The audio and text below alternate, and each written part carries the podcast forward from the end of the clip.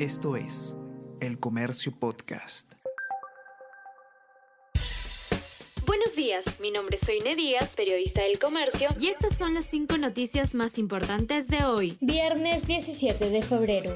Adelanto de elecciones vuelve a entrar en la agenda del Congreso. Con el respaldo de Alianza para el Progreso, se complementaron las adhesiones necesarias para solicitar la reapertura del debate. Hoy el Pleno sesiona desde las 9 de la mañana. Se necesitan 66 votos para que un proyecto archivado como el de los nuevos comicios para este año se vuelva a tratar. Ayer ya se alcanzaban los 67.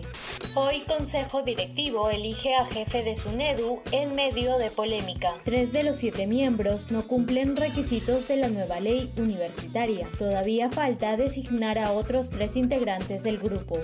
Bloqueos de vías en el país se reducen a 50, pero el sur sigue en alerta. Dos semanas atrás había 81 cierres en siete regiones debido a protestas. Tramos con tránsito interrumpido hoy se concentran en Cusco y Puno se cumplen 100 años del hallazgo de la tumba de Tutankamón. Hace 100 años, poco más de tres meses después de su descubrimiento, se reveló por primera vez el rincón más oculto de la tumba de Tutankamón, que se convirtió así en el primer faraón que permitía al mundo contemporáneo conocer un entierro del antiguo Egipto con sus lujos y sus rituales. Para muchos, aquel hallazgo marcó el inicio de la arqueología moderna.